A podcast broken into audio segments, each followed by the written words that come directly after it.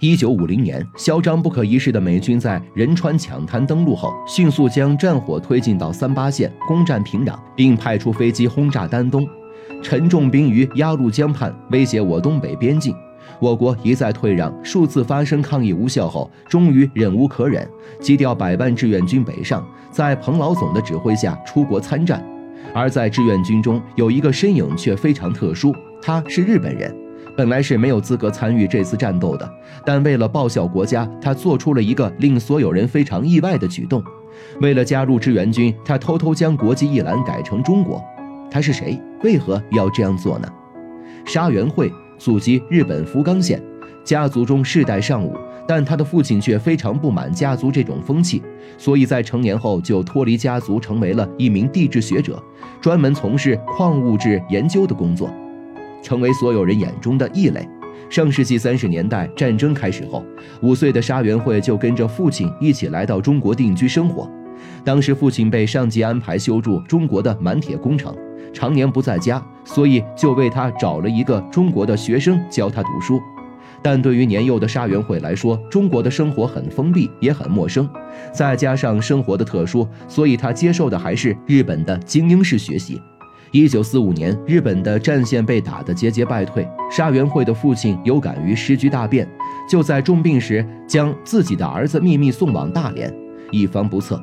因为这里是离日本最近的地方，一旦发生重大变故，沙元惠就能快速的乘船出海，返回家乡。但沙元惠因为从小就在封闭的环境下学习，根本不会说汉语。来到了大连后，因为人生地不熟，为了维持生计，就只能到地主家里放牛养羊为生。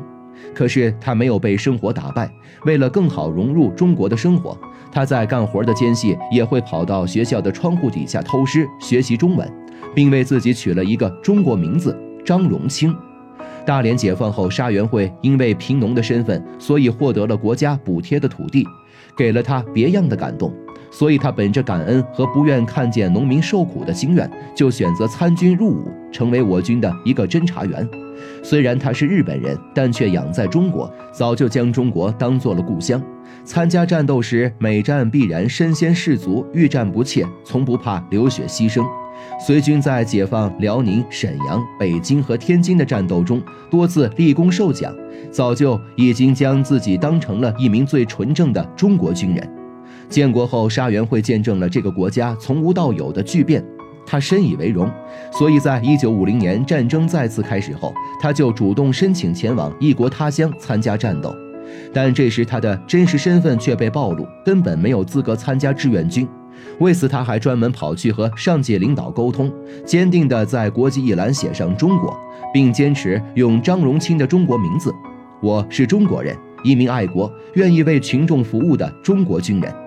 沙元惠如是说道。上级领导非常感动，就特批他可以随军出征。一九五三年战争胜利后，沙元惠随部队凯旋归国，但因为身份问题，所以就被安排在东北航校的日工科工作。对此他并无异议，但到了驻地后发现日本人的伙食标准很高，沙元惠很愤怒，专门找到领导抗议：“我们在战场上吃的是什么？他们是敌人，吃的这么好，我不接受。”后来沙元惠还专门绝食抗议，这时他已经将自己完全带入了中国人的角色。一九五五年，在中国已经生活了十七年的沙元惠，跟随归乡的侨民返回日本老家，寻找自己的母亲和姊妹。之后，沙元会开始正式致力于中日两国的友好交流，先后在北京、上海、东京、名古屋、福冈、广州、武汉等地开展的商品博览会上，每一次都能看到沙元会的身影。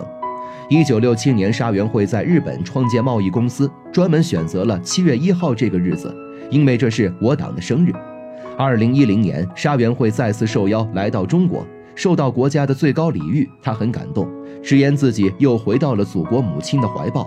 如今沙元惠已经八十七岁高龄，他回到日本后，一生都在想一个问题：他到底是谁？